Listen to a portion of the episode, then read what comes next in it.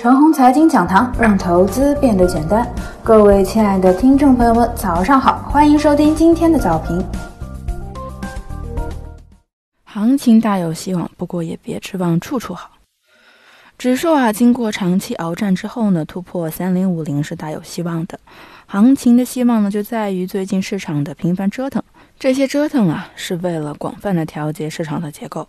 纯题材股冷一冷，权重股多活跃一些。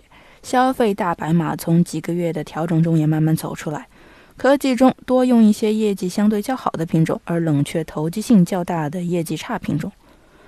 为何要如此调节结构呢？如果不想涨，而是往下跌，那就没有必要调这个节奏了。不过啊，市场好不容易顶过了年关，迎来年初资金宽松期，不搞点行情是有点可惜了。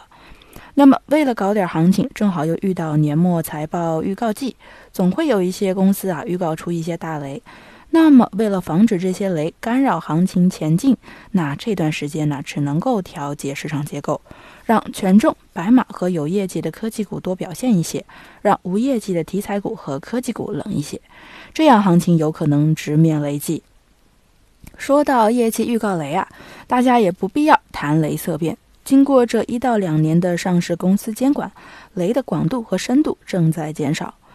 雷呢分为普通的业绩雷和惊天雷，其中普通业绩雷并不是很可怕，因为离三季度报表区区三个月，上市公司即使想要亏到哪儿去，幅度也不会离谱。一直以来可怕的呢是惊天雷。多年作假曝光，多年公司各种诟病，一次性大额计提，包括商誉计提、资产贬值计提、存货跌价计提。普通的业绩雷本身就没有多少深度和广度，充其量呢，在三季度的基础上啊，有小幅度的变动。这些年真正影响股市信心的呢，是惊天雷。不过，随着上市公司监管的推进，随着好几个季度惊天雷的排放，到了眼前，深度和广度呢，正在逐步缩小。而且存在惊天雷的公司啊，基本也是一眼明了的。这些公司呢，总是在暴露出这样那样的问题，所以啊，此刻大家需要回避那些时常在搞事情的公司。